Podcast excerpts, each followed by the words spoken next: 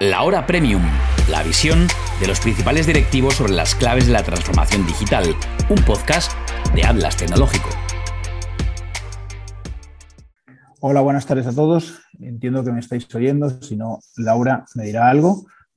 Eh, estamos en una sesión especial que hemos querido hacer, abierta para todo el público que eh, pudiera estar interesado en escuchar a Paco Jariego y evidentemente Paco, yo no sé si los temas que hablas son muy interesantes o es que eres guapo y, tienes lo de, Adolfo Suárez, ¿no? Que la gente le quería porque, por muchos motivos y entonces porque eres guapo.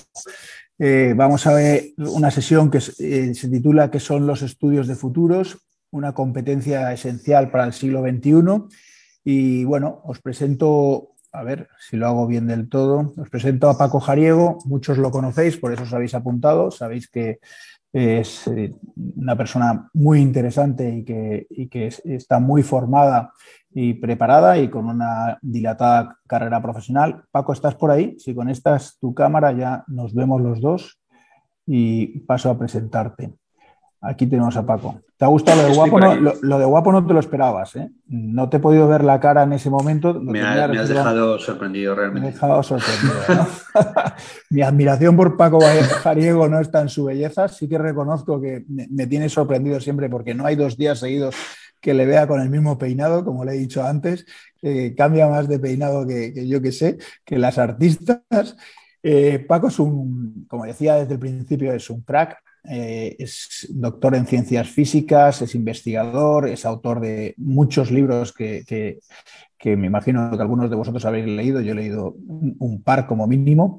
Eh, nos conocimos hace muchos años en Torre Coiserola, es la primera imagen que yo tengo de Paco Jariego, el día que celebrábamos eh, desde Celnex Telecom que habíamos firmado en una Mobile una Mobile World Congress junto con Bruno Zendón, estábamos allí, que, Alex Mestre, gente, gente de Tobiar Martínez, gente que, bueno, de Celnex Telecom, Carlos Lluvero, que habíamos eh, firmado nuestro contrato desde Celnex con Sigfox y, en ese momento nosotros colaborábamos estrechamente con, Telefónica y Paco era el responsable de Telefónica, como aquí bien dice la presentación, en el ámbito IoT y también desde eh, estrategia tecnológica en Telefónica y más de era un jefazo, lo que se viene a decir un jefazo de Telefónica, lo que para los de Celnex era, este es un jefazo de Telefónica, esa era la definición de Paco Jariego. Eh, gracias a Luis Ignacio Vicente, Luis Ignacio Vicente, perdón, que siempre le pongo el D, a Luis Ignacio Vicente pude, eh, cuando Paco eh, se prejubiló de Telefónica porque quería vivir cinco vidas y, y empezaba a vivir una de, otra más de todas ellas, Luis Ignacio nos puso en contacto para ofrecerle la posibilidad de ser presidente del comité asesor de FOM. Paco aceptó, costó, costó mucho, pero, pero aceptó. Desde entonces, mi admiración por Paco solo ha hecho que incrementar. Eh, creo que es una de las clases en todos nuestros másters a la que suelo intentar asistir siempre y, creo que lo he conseguido bastantes veces. Eh, es investigador, tiene una visión, como nos va a demostrar hoy, de de tendencias, de futuro, de en dónde deberíamos tener la cabeza puesta. Y bueno, aquí tenéis algunos de sus libros que os recomiendo leer si no los habéis leído más. Y como yo no quiero consumir ni un minuto porque esta hora es muy corta, eh, Paco, tienes la palabra, vamos a disfrutar. Lo que sí que os digo a todos es que nos dirijáis todas las preguntas que queráis por... Eh, ya he dejado de compartir yo, Paco, si quieres ir abriendo la tuya voy, a compartir y os, voy a dejar de, ver. Eh, no te preocupes, yo si hay cualquier cosa te mando la indicación. Bueno, solo para meter un poco más de presión, has, superado al, récord de audiencia que lo tenía Ezequiel Navarro, ya lo tienes tú en asistentes a esta, a esta hora premium. Entonces, eh, pues nada, eh, vamos a disfrutar todos de la sesión y, y Paco, cuando quieras.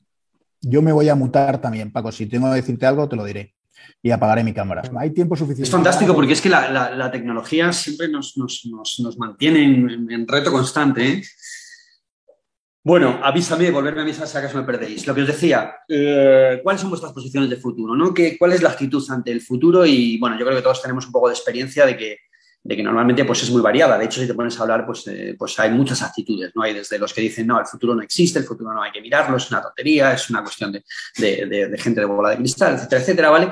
Y luego están, pues, eh, entre los que me incluyo, ¿no? Algunos que yo creo que hemos nacido, pues, con un gen un poco, un poco orientado al futuro, ¿no? Yo considero y cuando miro un poco mi vida hacia atrás, pues, pues me veo más tiempo pensando y viviendo en el futuro que, muchas veces en el, presente, lo cual no digo que sea una ventaja ni un, inconveniente, ¿eh? probablemente de hecho sea una, desventaja.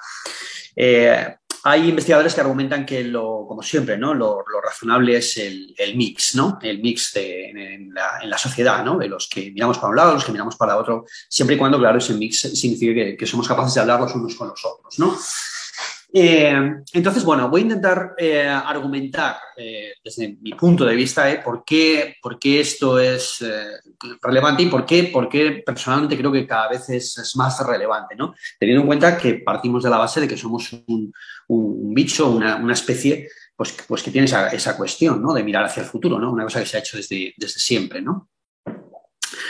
yo en el nivel personal no me voy a detener, esto nunca huyo de dar cualquier tipo de, consejo, pero sí que mm, os eh, animo a hacer un ejercicio, una cosa que nos gusta mucho a los, a los que especulamos y escribimos eh, cosas como ciencia ficción y demás, es siempre el, experimento conceptual, ¿no? Y el experimento conceptual en este caso sería pensar, realmente hacer el ejercicio de pensar si una persona que intenta ver el futuro, comprender hacia dónde van las cosas, eh, mm, huyo de la palabra predecir, aunque podríamos hablar mucho sobre este tema, versus otra que no lo hace, tiene alguna ventaja.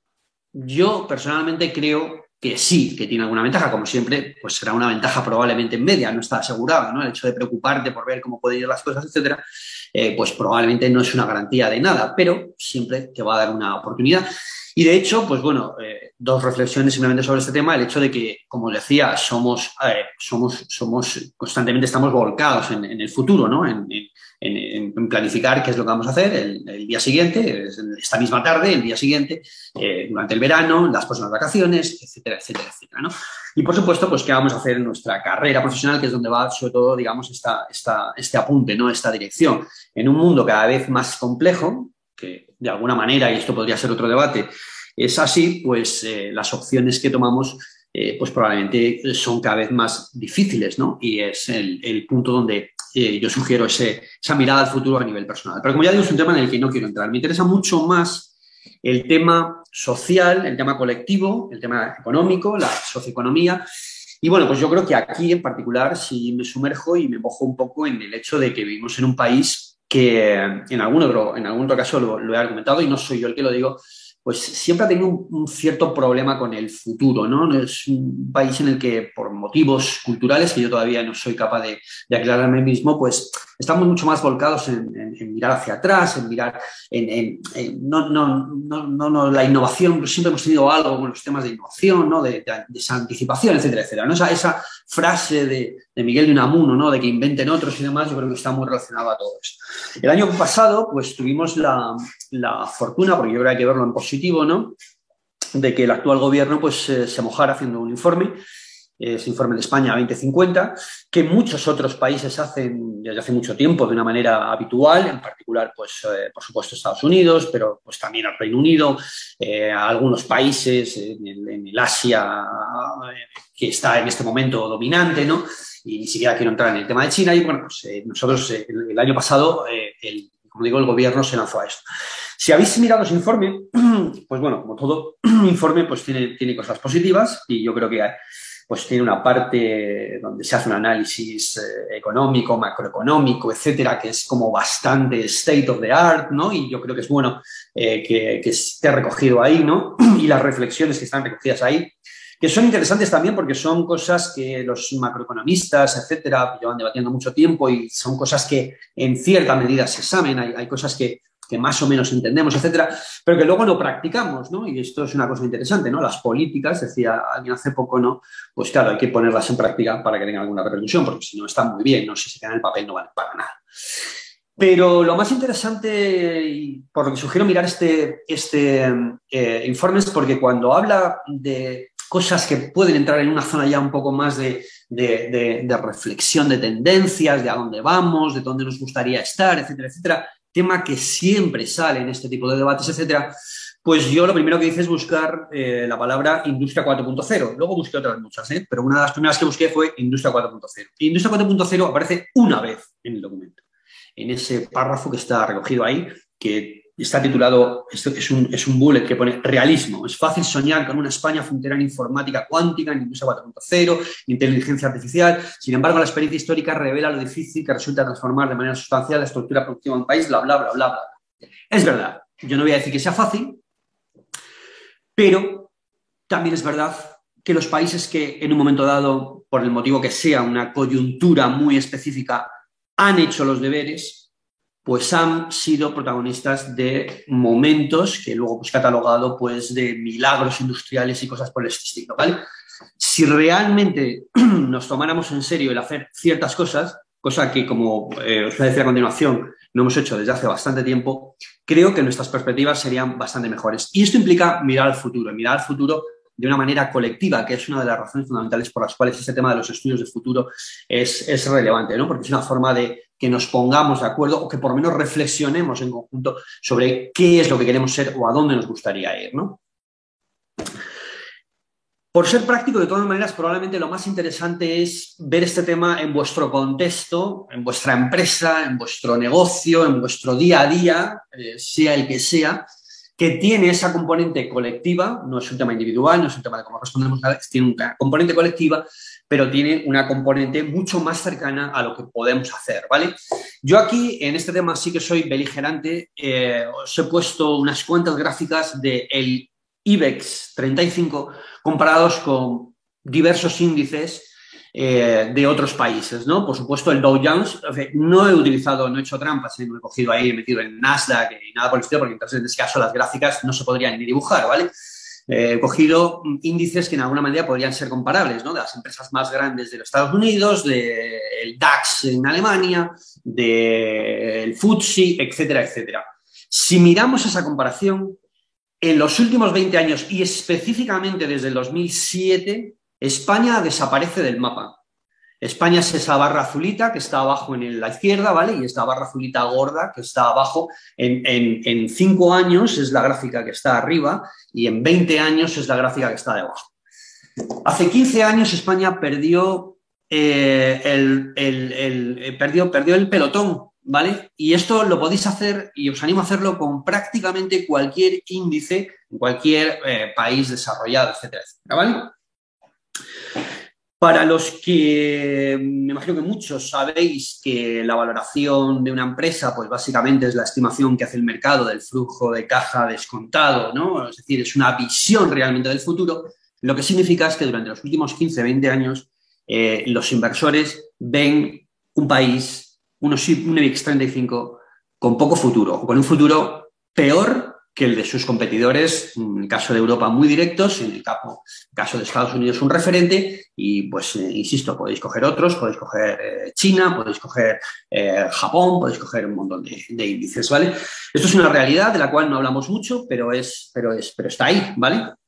Y creo que es sobre la que el colectivo pues al que se dirige FON, al que se dirige Altas y demás puede actuar más, ¿vale? Y dicho esto, ¿qué es esto de los, qué son los estudios de futuro? Yo voy a hacer aquí una síntesis eh, eh ¿no? porque es dificilísimo eh, concentrar, digamos, en, un momento, en cinco minutos, en diez minutos, eh, qué es lo que se ha hecho en algo que, aunque se ha hecho siempre a lo largo de, la historia, ¿no? como decía, pues somos un, bicho, somos una especie que siempre ha mirado el futuro y lo ha hecho desde muy claramente desde la narrativa, ¿no? Y las narrativas de hace muchísimos años, pues se han preocupado de mirar hacia el futuro de una manera o de otra, en muchos casos de maneras que hoy interpretamos como fantásticas, mitológicas, etcétera, etcétera, pero lo han hecho. Pero esto de los estudios de futuro es algo que de alguna manera se establece a lo largo del siglo XX y muy concretamente, muy especialmente después de la Segunda Guerra Mundial, ¿vale? Pero yo quiero daros ahí cuatro flashes son, insisto, no dejan de ser absolutamente idiosincráticos, pero creo que representativos, ¿vale? El señor de la izquierda es H.G. Wells, al que me imagino que todos conoceréis, ¿vale? Autor de ciencia ficción famoso, eh, que vivió en un momento apasionante, finales del siglo XIX nace él, en el último cuarto del, siglo XIX. Eh, la teoría de la evolución eh, está en plena discusión. La tecnología por primera vez se ve con todas sus consecuencias de la primera revolución industrial y una segunda revolución industrial absolutamente inciertas y el debate social es tremendo, ¿vale? Y él opta por ser uno de los autores que desarrolla la ciencia ficción junto a Julio Verne, pues es un poco el pionero, ¿no? Si descartamos a Mariselli de la ciencia ficción moderna.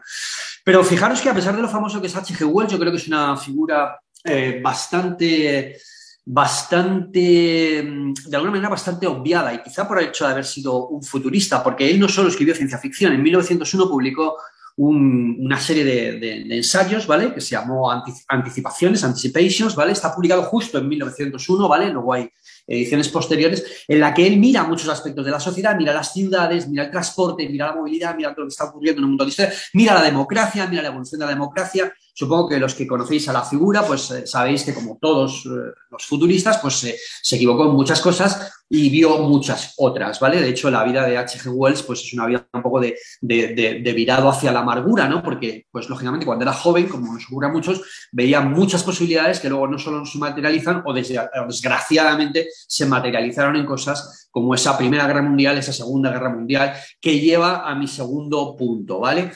Eh, de alguna manera, bueno, cito a H.G. Wells porque yo creo que para mí, si tuviera que elegir un, punto, es el que por primera vez con ese Anticipations, no solo con, o no especialmente con ciencia ficción, sino con ese Anticipations, eh, inaugura lo que hoy en día entendemos como estudios de futuro, ¿no? Una mirada más o menos sistemática a lo que podría ser el futuro, intentando que sea razonada, intentando que sea apoyada, digamos, en, en argumentos de alguna manera, ¿vale? Pero bueno, de alguna manera, desde luego, después de la Segunda Guerra Mundial, cuando ya eh, pues se llega a un momento, la verdad es que bastante mágico de, toma de conciencia de, la sociedad en general, ¿no? Después de esa, de esa debacle, de ese primera mitad de siglo absolutamente terrible, en el que realmente hay una preocupación muy grande por saber si puede volver a haber una tercera guerra mundial, si, si este conflicto va a seguir, cómo evitarlo, qué se puede hacer, etcétera, etcétera.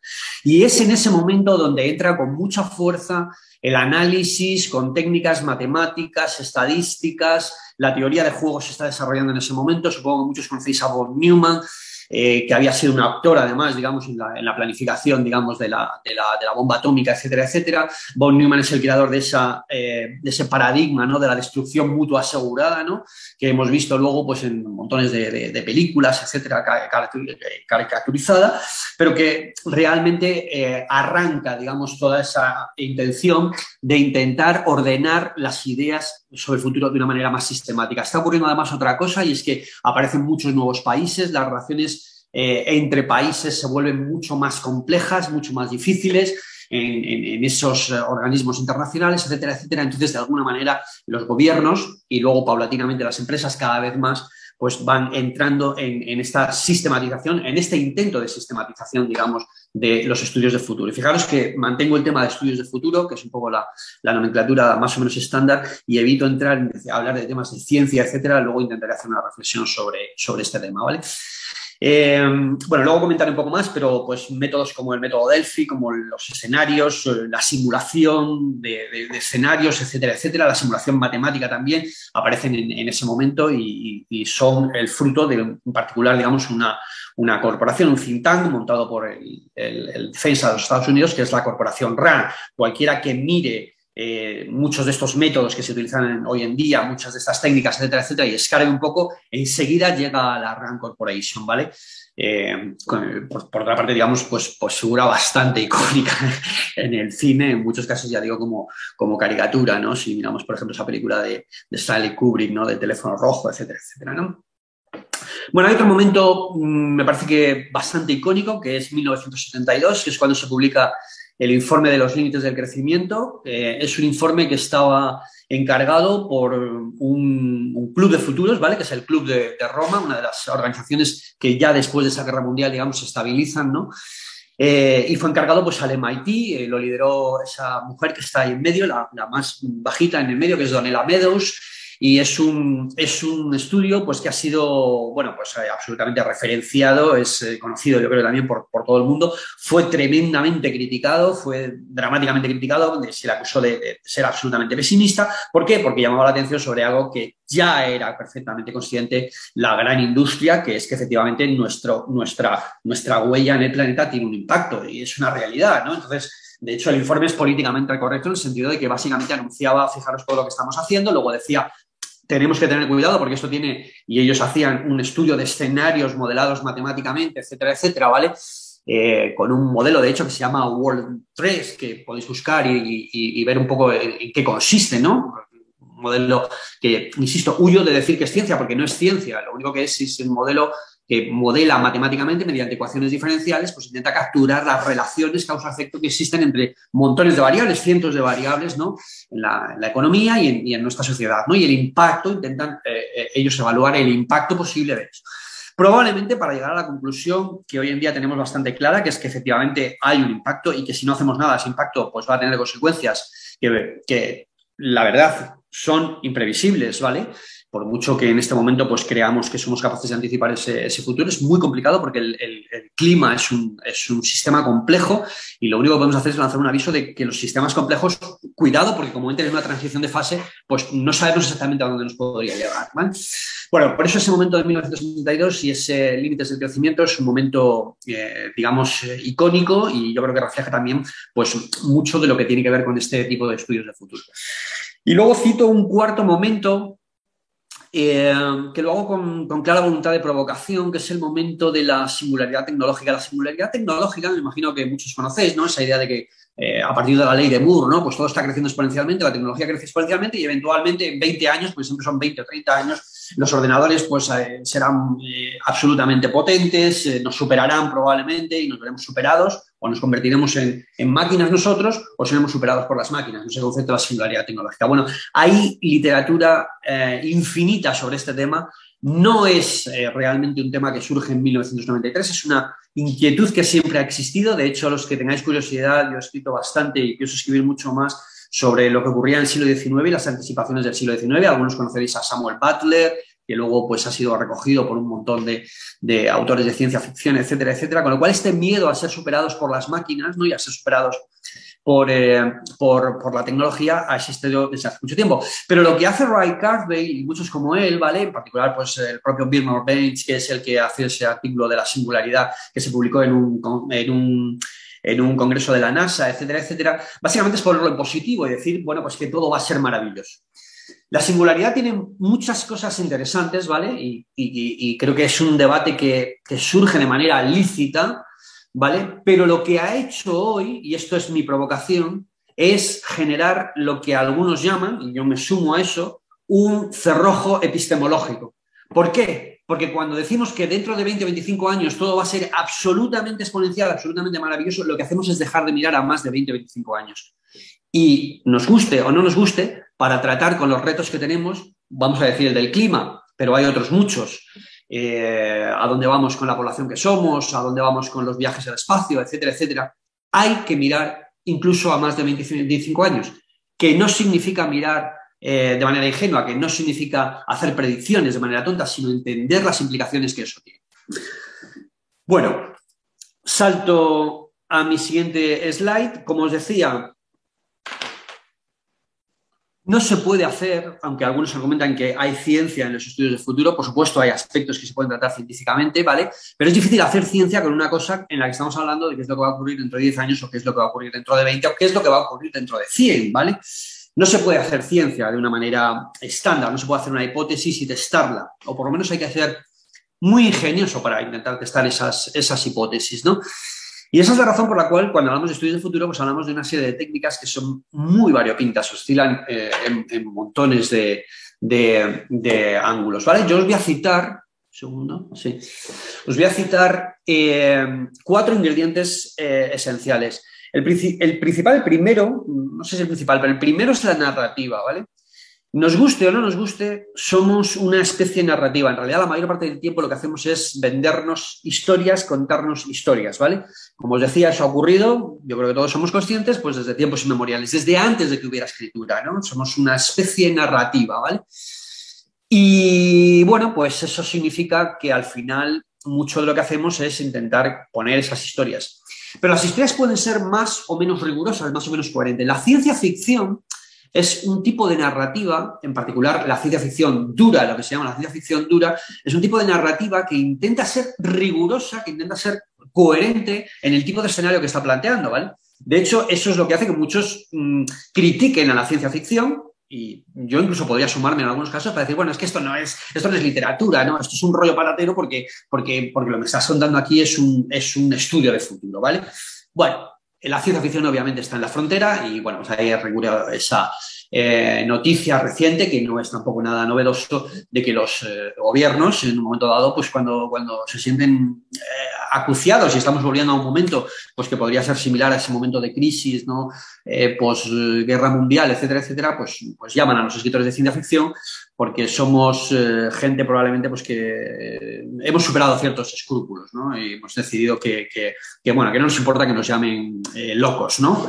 Eh, contando algunas historias. Porque a veces hay que contar historias un poco alocadas para poder reflexionar. Pero si miráis ámbitos como, por ejemplo, el diseño de experiencias, el diseño etnográfico, muy relacionado con lo que se hace hoy en día en design thinking, etcétera, etcétera, todos son narrativas y cuando nos vamos pues al mundo del cine y al mundo de lo que estamos entrando ahora, ¿no? A esos metaversos, a esos juegos, etcétera, etcétera, estamos en este tipo de, mundo. Entonces esto mm, solo puede ir a, más, ¿vale? Eh, porque refleja una inquietud, refleja una carencia que tenemos y porque es un ingrediente esencial en cómo eh, nos contamos lo que podría ser el mañana y en cómo nos planteamos eso, ¿no? Métodos hay muchísimos, ¿vale? Esta transparencia es deliberadamente oscura para que no se vea nada, porque básicamente lo que quiere decir es que todos los métodos de estudios de futuro pues, mm, mm, se mueven desde esta parte narrativa, muy cualitativa, aunque se pueda ser riguroso en ello, hasta las zonas en las que estamos hablando pues, de básicamente lo que hacen los economistas, que está plenamente aceptado, que es extrapolar tendencias, ¿vale?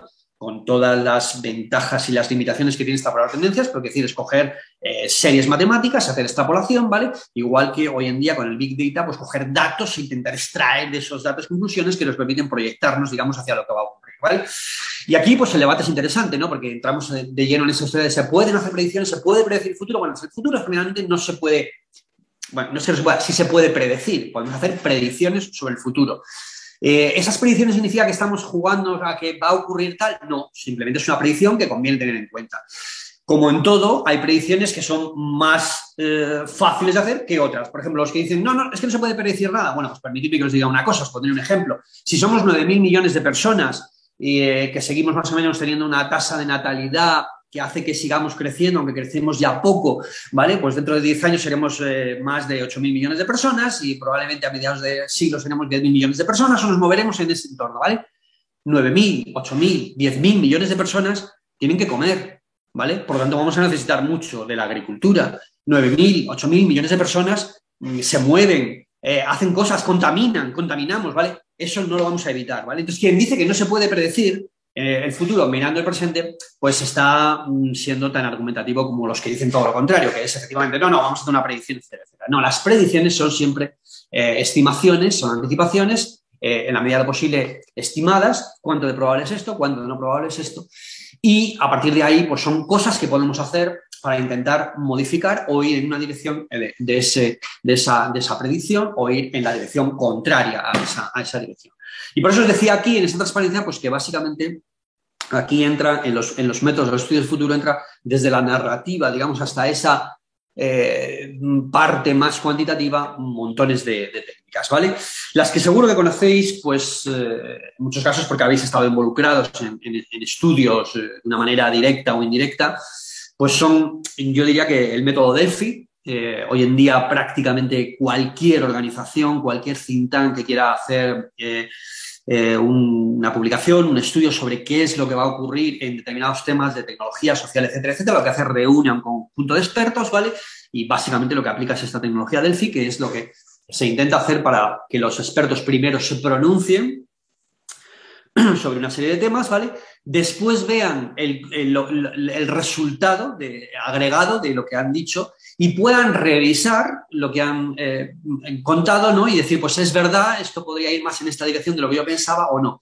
En definitiva, es una especie como de iteración, ¿vale? Que pueden ser varias iteraciones para intentar llegar a una especie de, si no consenso, ¿no? Porque en los estudios que muchos veréis luego como resultado de esto no se busca un consenso, se busca precisamente el elenco de opciones, ¿vale? Se busca, digamos, la, opción, pero sí eh, que, ese, que esa, esa variación esté suficientemente razonada por los expertos, ¿vale? Dicho de esto, eh, podríamos entrar en un tema de hasta qué punto los expertos son fiables, no son fiables, etcétera, etcétera, un tema sobre el que eh, hay muchísima literatura y muchísimo debate.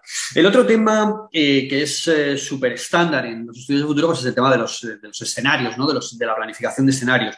Y prácticamente hoy en día, pues cualquier empresa, algunas de una manera más seria, otras de una manera no tan seria, pues cuando miran a su futuro intentan dibujar escenarios mm, posibles eh, algunos más probables, otros menos probables, y razonar sobre esos escenarios, ¿no? Porque en el fondo, pues es una de las cosas más, más sencillas y más envolventes que, podemos hacer, ¿no?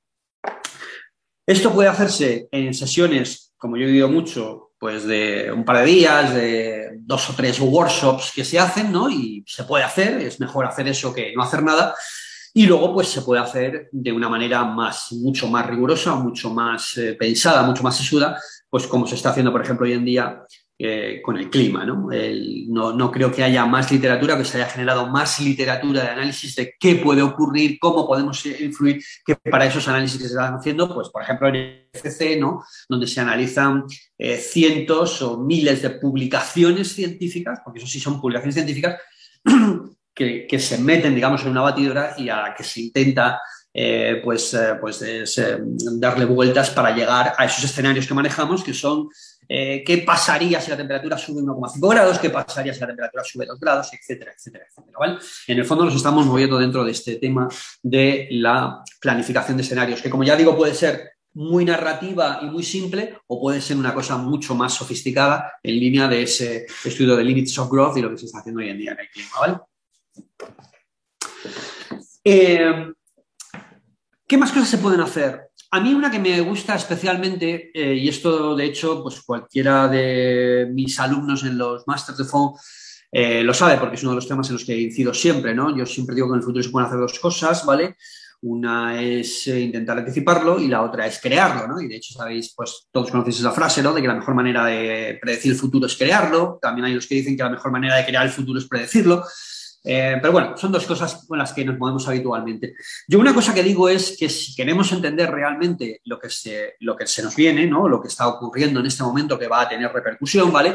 Pues aparte de mirar muchos datos que podemos mirar, que muchas veces están ahí, ¿no? A nivel económico, etcétera, etcétera. Aparte de mirar publicaciones, aparte de mirar patentes, una de las cosas más fiables que nos dicen qué es lo que se está apostando hoy en día es lo que hacen los venture capitalists. Eh, y hoy en día en particular además se está metiendo muchísimo dinero, ¿vale? Entonces, bueno, ahí hay un, post que publiqué pues, a finales del año pasado eh, donde analizo mm, básicamente dos años de lo que ha estado diciendo Mark Anderson, Anderson Horowitz, que es la, empresa de, capital riesgo, ¿no? Eh, A16Z, y bueno, pues de una manera un poco provocativa, como suelo hacer en mi blog, pues eh, yo recojo ahí, extraigo 13 ideas de las muchísimas cosas que eh, en este caso decía Marc Anderson. Hay dos o tres posts que van de temas de futuro en mi, en mi blog en español recientes, ¿vale? Y bueno, pues este en concreto se centra en eso. ¿Qué está, qué está ocurriendo hoy? ¿Dónde se está poniendo el dinero hoy? Que de alguna manera va a tener consecuencias, ¿vale? No significa, evidentemente, que mirar dónde se está poniendo el dinero. Por ejemplo, se está poniendo mucho dinero en cripto en la criptoeconomía, en la web 3, etcétera. ¿Significa eso que dentro de 10 años vamos a tener criptomonedas, todo, etcétera? Bueno, no, no significa exactamente eso. Pero no mirar lo que está ocurriendo hoy en día, las apuestas que se están haciendo, sería absurdo. De hecho, si alguno tenéis interés en, mirar en este tipo de, de, temas, pues yo estaré más que encantado de echar una mano a cómo hay que escarbar, digamos, en esa, en esa información para poder intentar eh, pues poner un poco de contexto y saber a dónde podrían ir las cosas. ¿eh? Insisto, a dónde podrían ir, que serán siempre escenarios. Un tema que me resulta especialmente apasionante es una, es una apuesta que es relativamente reciente. En los últimos 20 años, tampoco es nueva, ¿eh? pero esto viene de mucho más lejos, por supuesto. En particular viene de un economista eh, pues eh, muy reconocido en este terreno, que es Fredrik Hayek, ¿no? que publicó un artículo, parece que en 1958 o algo así, eh, donde básicamente lo que hace es explicar que un mercado, como os decía al principio, pues aparte de permitirnos el intercambio de bienes y servicios, como subproducto de ese intercambio de servicios en los que mucha gente se está jugando el dinero, está comprando, está vendiendo, está, si vamos a, los mercados financieros, pues está especulando, etcétera, etcétera, como consecuencia de eso, los mercados son una fuente de información la más fiable que tenemos para muchas cosas, de hecho, ¿vale?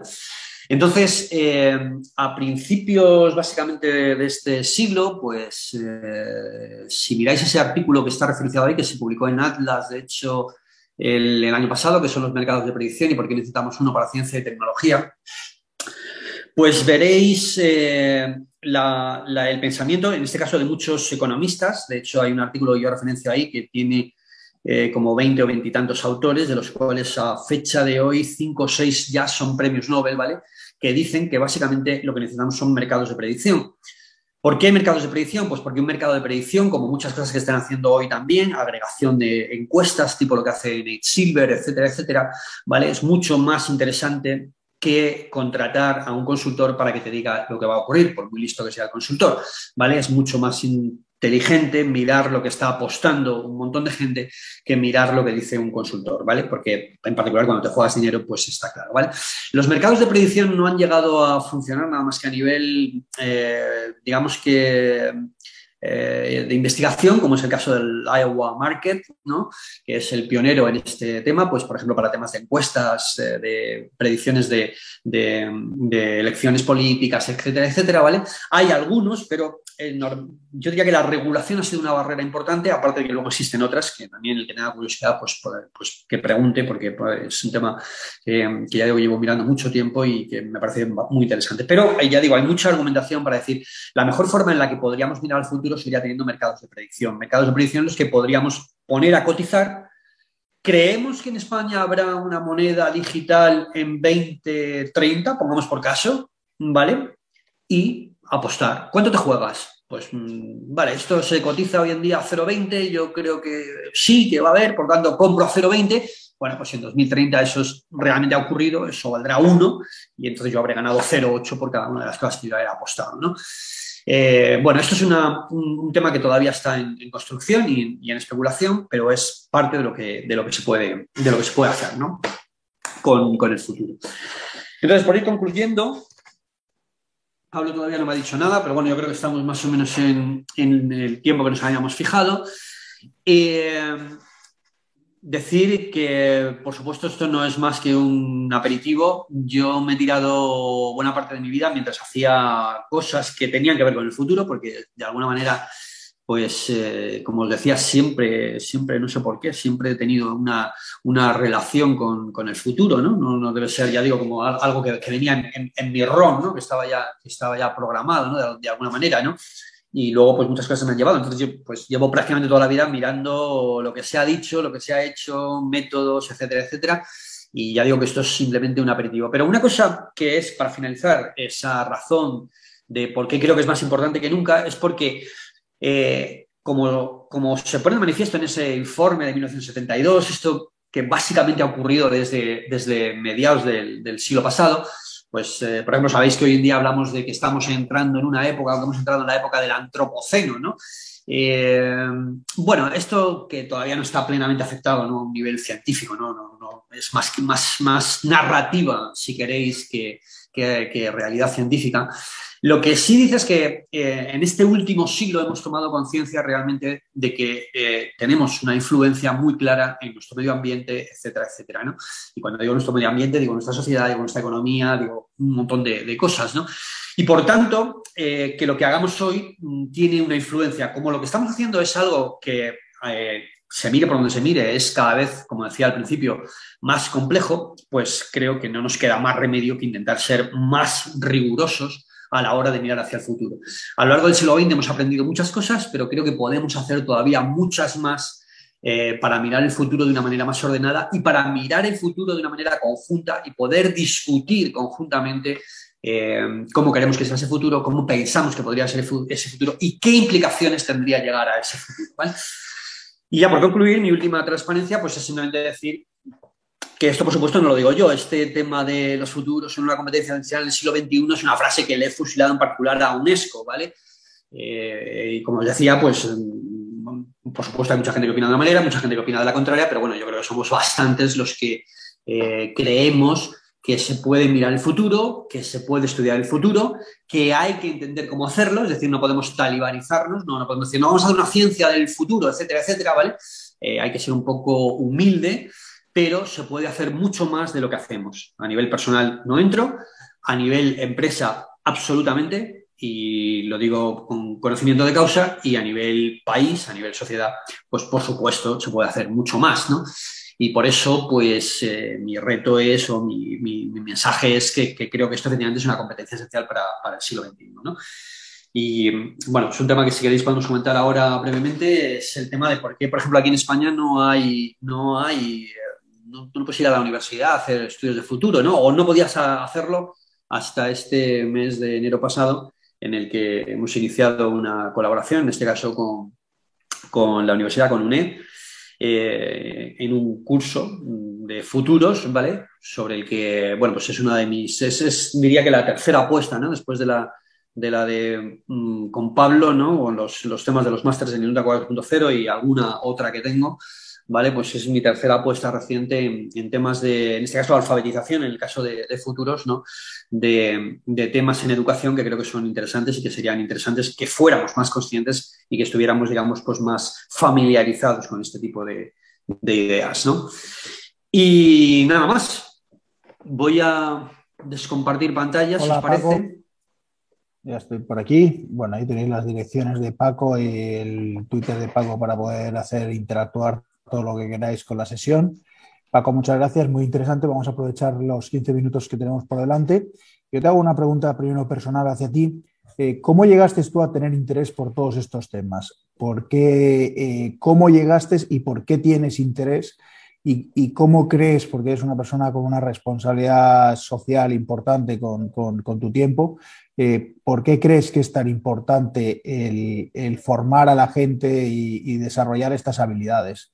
Incluso eh, tu, vocación de, escribir sobre ciencia ficción eh, entiendo que está relacionada, eh, eres una persona que, por ejemplo, a mí continuamente me está diciendo, intenta escribir un relato, no sé qué, se me hace una montaña y algo que pienso que es imposible, ¿no? Pero sí que intentas animar a la gente a que haga ese ejercicio mental. ¿De dónde nace todo esto?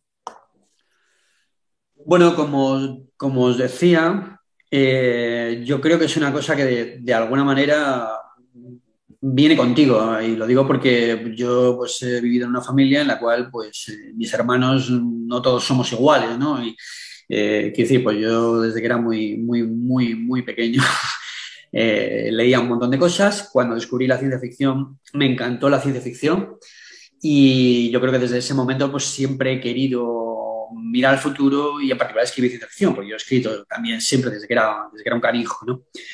Y luego pues luego toda mi trayectoria, digamos, eh, profesional, bueno, yo cuando acabé la carrera, pues me dije a mí mismo, Paco, mm, vale, esto de escribir ciencia ficción está muy bien, pero, pero tienes que dejarlo. Creo que fue un error. Eh, yo nunca he dejado de escribir mm, del todo, pero debería haberlo hecho, hecho más, ¿no? Para mí escribir siempre ha sido una forma de, de, primero explicarme lo que veo, ¿vale? Y luego intentar ordenar esas ideas y luego pues intentar, digamos, ir más allá de, de lo que estoy viendo, ¿no? Eh, pero bueno, fundamentalmente diría que mi experiencia profesional pues, ha sido una constante batalla por intentar, eh, eh, por intentar debatir sobre el futuro, porque cuando estás en innovación, pues te la estás jugando día sí, día no, con intentar hacer cosas, ¿no? Sobre todo cuando estás intentando hacer cosas que tienen que ver con desarrollos de nuevos servicios o con adopción de tecnologías que no sabes si van a llegar, no van a llegar, cuándo van a llegar, y que desgraciadamente estás obligado a mirar, porque cuando miras algo, como yo lo digo y lo he comentado muchas veces en mis máster, si lo único que haces es leer The Economist, publicación que para mí sigue siendo chapó a pesar de muchas cosas ¿no? a lo largo de los años, si cuando te preocupas porque va a llegar el cloud computing o porque va a llegar el cripto no sé qué o lo que sea, es cuando lo publica The Economist, vas 10 años tarde. Y esto lo, lo he vivido en mis carnes profesionales, ¿vale? Con de repente, hoy va, ¿y por qué no nos habíamos dado cuenta de esto? ¿Y por qué no sé qué? No, no, no. las empresas y las sociedades que transforman la sociedad y que crean el futuro eh, invierten tiempo en mirar al futuro, ¿vale? Y esa es la razón fundamental, digamos, que en, mi vida, o sea, ya digo, por una parte creo que venía con la ROM, por otra parte creo que, mi experiencia profesional eh, lo avala, en algunos casos de una manera pues eh, muy, realmente muy enriquecedora y en algunos casos de una manera absolutamente frustrante. O sea, es decir, en conversaciones eh, desesperadas, es decir, pero, pero, pero, no lo veis, no lo veis, no lo, no lo, veis, tenemos que verlo, tenemos que mirar, etcétera, etcétera. Y por eso creo que es interesante, ¿no? La última mía, porque hay muchas del público. Eh, pregunto, ¿dónde se debería formar al, al españolito del futuro en, todos estas, en todo este ámbito y qué tipo de asignaturas debería de tener. ¿Es una asignatura específica o es un, grupo de asignaturas? Bueno, ese es un tema complicado porque, eh, como os decía, hay en el, mundo hay algunas referencias, ¿vale? De hecho, pues alguna persona que me ha preguntado recientemente, digamos, pues le he pasado un poco los, los, los punteros de los, eh, dos o tres sitios que son en este momento referencias de todo lo que usted querría saber si quiere realmente dedicarse a este tema de los estudios de futuro, etcétera, etcétera. ¿no? Y porque os hagáis una idea, pues digamos que para mí la referencia más completa en esto pues es un máster de dos años que toca temas variadísimos. En esa slide que os he puesto que decía no se ve nada porque bueno, pues hay un montón de temas que van desde temas eh, económicos, de, entender cómo se, cómo se produce la innovación, cómo se difunden las ideas, cómo se difunde la tecnología, eh, lo que hay que hacer en ese ámbito, eh, entender dinámica de sistemas, entender qué es lo que es la complejidad cuando hablamos de complejidad y, por supuesto, pues entender muchas de estas piezas que he comentado, métodos de estudio de futuro, etcétera, etcétera. Entender la sociedad, etcétera, etcétera. Entonces, el problema de los estudios de futuro, efectivamente, es que son un ámbito muy amplio y dependiendo de lo que quieras hacer, pues claro, si estás en un tema más social o en una determinada industria, etcétera, tendrás que saber más de una cosa que de otra. Como siempre, yo diría que, por supuesto, lo primero que tienes que saber es de lo que estás hablando. Es decir, si estás hablando de qué va a ocurrir en el futuro en la industria en España, pues tienes que saber de la economía en España y tienes que saber de la tecnología que se utiliza en las industrias existentes o que podrían existir en, España. Eso es absolutamente básico. Luego, a partir de ahí, es más fácil formatear eso eh, y, digamos, tener formas de, ordenar ideas y de eh, mirar de una manera sistemática al futuro, etcétera, etcétera. Y por ser breve, pues bueno, decir que efectivamente, como os comentaba, aquí en España no hay, ha habido en algún momento puntual, hay alguna cosa muy anecdótica, pero no hay. Este pero, la, pero la pregunta es, ¿dónde recomiendas que empiece la formación en este ámbito? ¿A qué edad? ¿A qué edad? Desde, desde, vamos, desde que estás con el biberón o lo que sea que, tomes. y, evidentemente recomiendas la lectura de ciencia ficción en niños, ¿no? Bueno, yo recomiendo la lectura. Este tema, si, miráis ese post eh, que os citaba donde, descifro a, a Andresina, hay un debate en particular ahí pues es muy breve, ¿eh? pero bueno, hay un debate muy interesante sobre, sobre eh, lo narrativos que somos, ¿no? La, la, vinculación que tenemos con la escritura y si eso es determinante o no es determinante. ¿no? Eh, hoy en día sí, vivimos en una, en una, sociedad en la que creo que leer es importante y por tanto en la, en la, lectura vas a encontrar muchas cosas. La lectura no es lo único para hacerlo. lo que pasa, por ejemplo, cuando se mira la ciencia ficción en el cine, pues la ciencia ficción en el cine suele ser más, más fantástica, suele ser más eh, irse, digamos, a lo, a, lo, a lo, mainstream, ¿no? A cosas que son... Y para ir a, cosas duras, a ciencia ficción dura, pues no queda más remedio que leer. Entonces, por supuesto que recomiendo la lectura y por supuesto que recomiendo la ciencia ficción. De hecho, yo mm, en múltiples ocasiones en, los escritos diversos y algunas cosas que, están publicadas, pues he incidido mucho en que cuando tú te vas y miras, por ejemplo, ¿Qué cuenta Elon Musk cuando habla de lo que está haciendo con su SpaceX, etcétera, etcétera? Pues cuenta que leía a Simov cuando era joven. ¿Qué cuenta? pero esto no es de ahora, ¿eh? Yo me he preguntado, ¿esto es marketing? Sí, bueno, puede ser marketing. No es solo marketing. Es decir, muchas de las ideas que llevamos en la cabeza se han formado con nosotros cuando, pues cuando éramos pequeños, ¿vale? Entonces, ¿qué decir? Eso evidentemente está ahí, ¿no? Eh, Perfecto. sí, por supuesto. Vamos, vamos con el público. Eh, Alberto Vicente, colega tuyo y compañero profesor de nuestros máster en Industria 4.0, te pregunta, hola Paco, la narrativa actual es que la inflación nos devorará. ¿Qué opinas de la fuerza deflacionista que se produce, que produce la innovación y la tecnología? Mi opinión es que hay más que mirar al bolsillo, no, hay más, más que mirar al bolsillo y ver nuestro smartphone. Ya no tenemos que comprar un radiotransmisor, una cámara de fotos, una agenda, una brújula, un mapa, una grabadora, una linterna, ya que todo esto está incluido en un aparato de 100 euros. ¿Crees que será la tecnología suficiente para enfriar la inflación? Eh, no, ahora mismo no. Si hubiera sido, si hubiera sido, o sea, vamos a ver, eh, las tecnologías de la información y las comunicaciones son eh, una de las, efectivamente, de los de las, de las sectores que han jugado deflacionariamente y por lo tanto han compensado, digamos, en el, total. Lo que pasa es que, bueno, ahí hay un tema complicado porque aunque efectivamente la cantidad de tecnología de información y comunicaciones que tenemos hoy en día es muchísimo mayor por el precio que probablemente nos hemos gastado desde hace muchísimo tiempo, ¿vale? Pues eso no significa que nos gastemos menos, ¿no? Pero por ir a esa pregunta en concreto, yo creo que estamos en un momento en el que esa ley de Moore eh, pues, eh, está haciendo plató eh, desde hace tiempo, ¿vale? Entonces no estamos en, esa, en esos 30, mm, 40 años de virtuosismo que han sido brutales, ¿no? Vienen ahora otras tendencias, ¿vale? Que probablemente podrían tener aceleraciones exponenciales similares, ¿vale? Y en particular, pues estoy pensando en temas como biotecnología, etcétera, etcétera, ¿vale? Pero es bastante especulativo intentar ver si eso puede ejercer ahora una presión importante. De hecho, en el artículo este que os comentaba, donde eh, comento cosas que dice Mark Andreessen, una de las cosas que está diciendo Mark Andreessen, que empezó a decirlo el año pasado, justo cuando arrancó el COVID, es que ha llegado el momento de invertir en infraestructuras, ¿vale? Eh, ¿Por qué? Porque la infraestructura en este momento es un tema absolutamente crítico y de luego en Estados Unidos pues todos los temas relacionados con eh, educación, salud, etcétera, etcétera, ¿vale? Y en particular con las propias infraestructuras de transportes y demás eh, tienen, un, tienen, tienen pendientes muchos, muchos temas, ¿vale?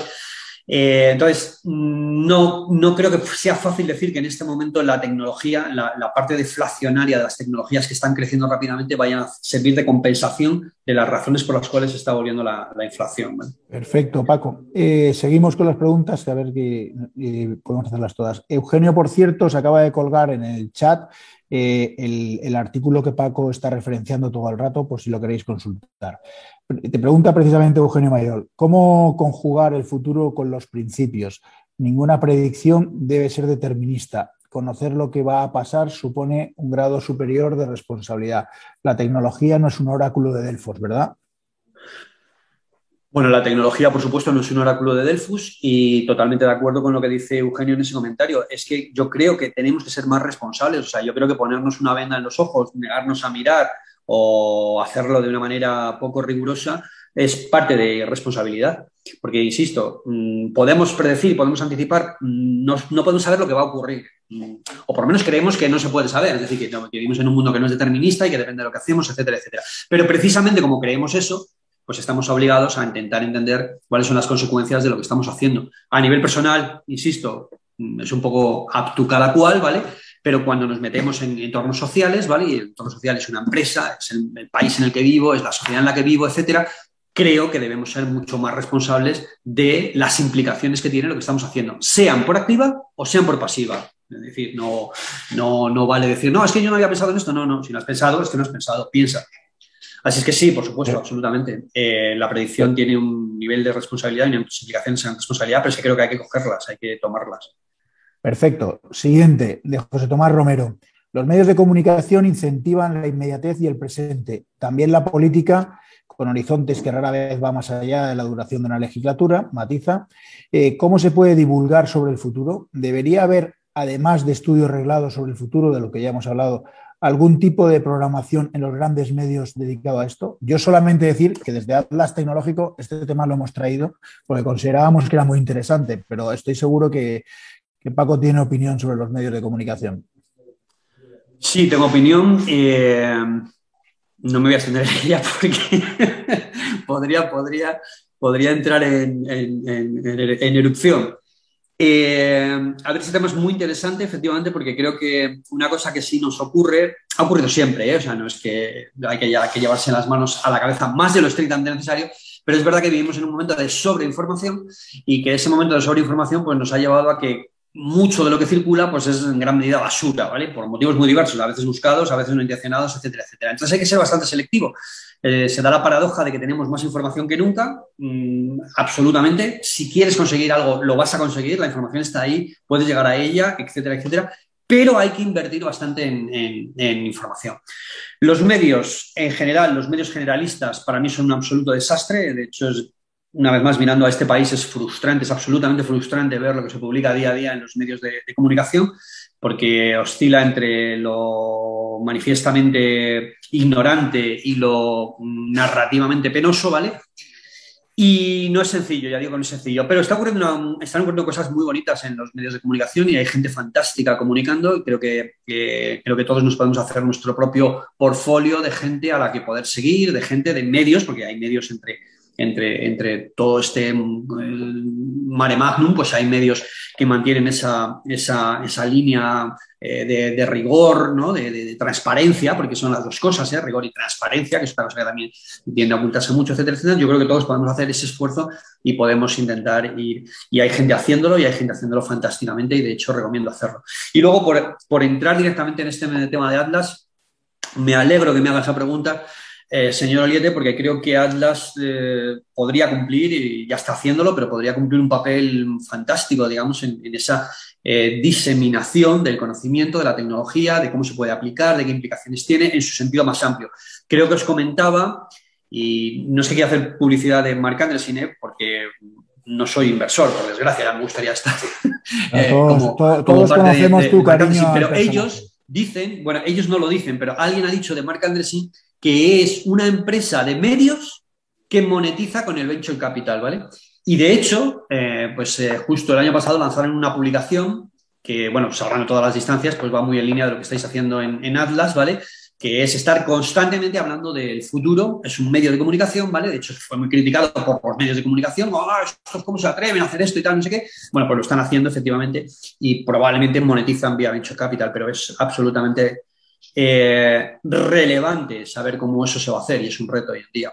Lo que estamos haciendo, que tú formas parte de Atlas y pronto esperamos tu próximo artículo en Atlas Tecnológico para que nos sigas. hablaremos, del, eh, hablaremos del futuro, seguro. hablando del futuro, que nos sigas educando. Una pregunta de tu amiga y colega Soraya. Hola, pregunta para Paco. ¿El mainstream de la Web3 es quizás un invento de futuro de las grandes ventures y gurús del mundo tecnológico o es realmente una evolución lógica sin más?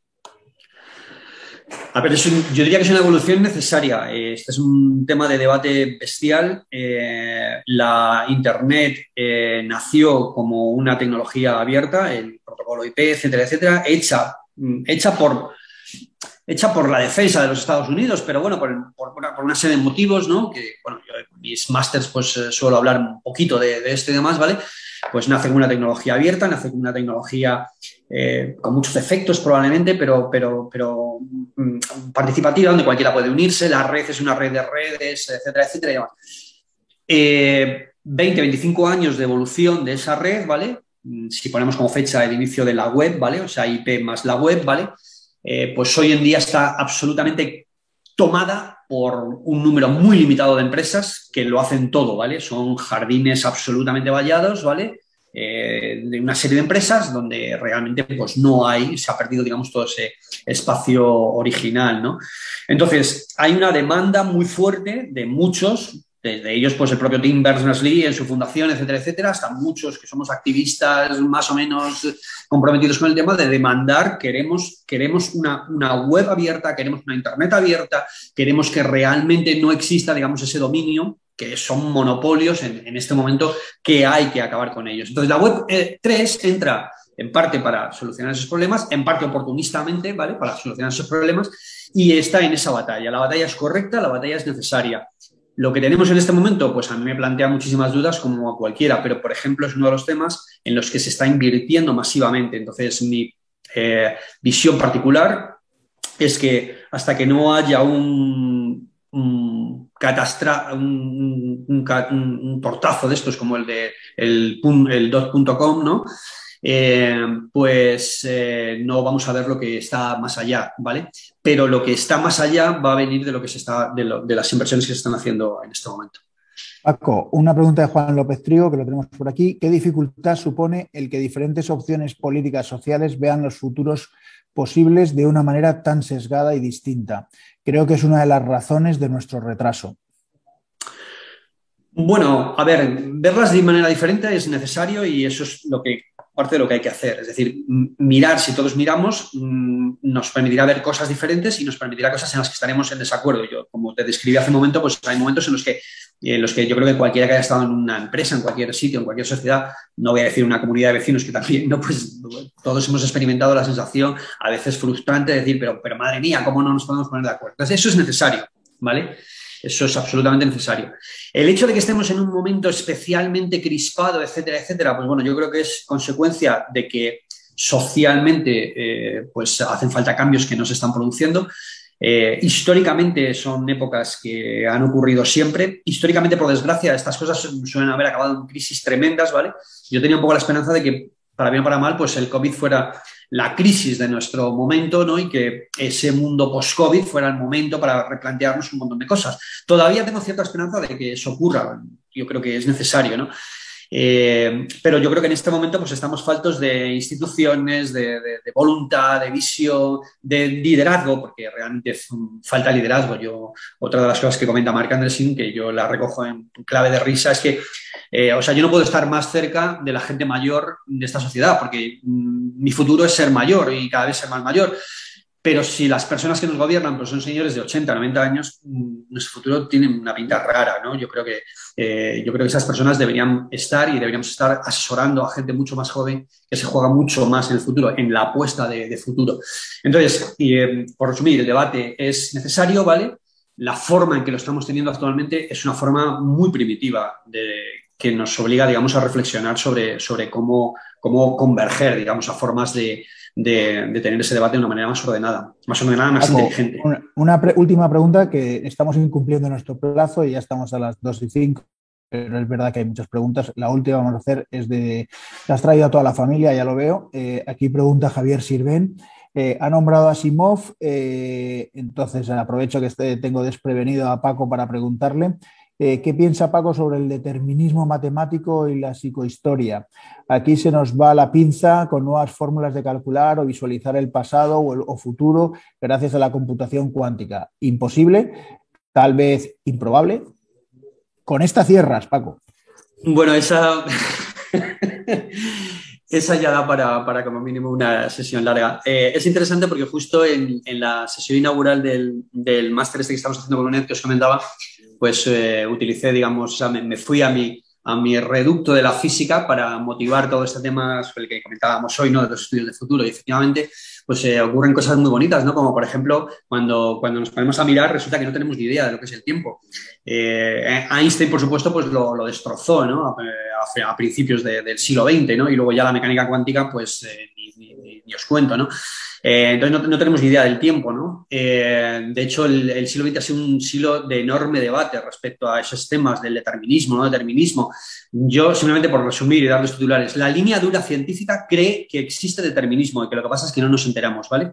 La línea no tan dura científica, entre los cuales hay premios Nobel, hay gente muy interesante, cree que el problema es que la ciencia es demasiado simplista, es decir, eh, vale, tíos, esto está funcionando muy bien. La mecánica cuántica en particular es la, cosa más, mm, más certera que hemos tenido para un montón de cosas, ¿no? Nos ha permitido tener una electrónica fabulosa, etcétera, etcétera, ¿vale? Pero no obstante, la ciencia se, sube, a, se sube a la parra, ¿no? O sea, que decir, probablemente nos estamos perdiendo cosas y efectivamente el mundo no es determinista, ¿vale?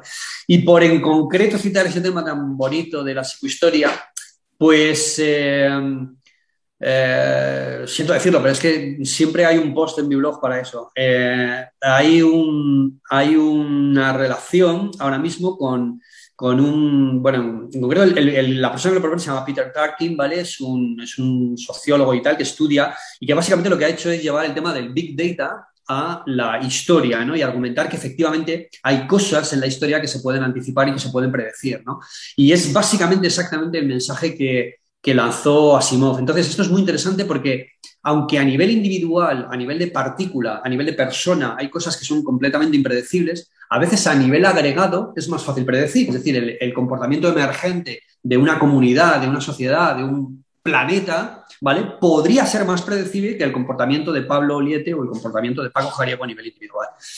Eh, ¿Significa esto que Asimov fumaba puros? Pues probablemente también fumaba puros, pero es un tema que merece la pena mirar, efectivamente. El, comportamiento de Pablo Oliete es predecible por la cara normalmente. Eh, ya te digo que Paco ha sido un placer. Volverás, evidentemente. Eh, qué mejor forma de celebrar el aniversario de Atlas Tecnológico de uno de los impulsores de todas las cosas que ha hecho FOM, tanto en, eh, en, Atlas como en otros muchos sitios. Paco, ha sido un placer, siempre aprendo. Yo esta sesión la escucharé dos o tres veces para enterarme de la sesión. Debo de reconocer que estás muy por encima de mi, de mi conocimiento, pero poco a poco eh, voy aprendiendo y me imagino que ocurrirá alguien más de la sala, que no sea el único y seguiremos leyéndote y escuchándote. Ha sido un placer. Gracias a todos por aguantar hasta el final. Me imagino que no os ha costado mucho, pero todos tendremos comidas previstas y planificadas, con lo cual vámonos todos al almuerzo. Paco, un placer. Hasta la próxima. Muy bien, muchas gracias y nada, encantado. Hasta luego a todos. Hasta luego.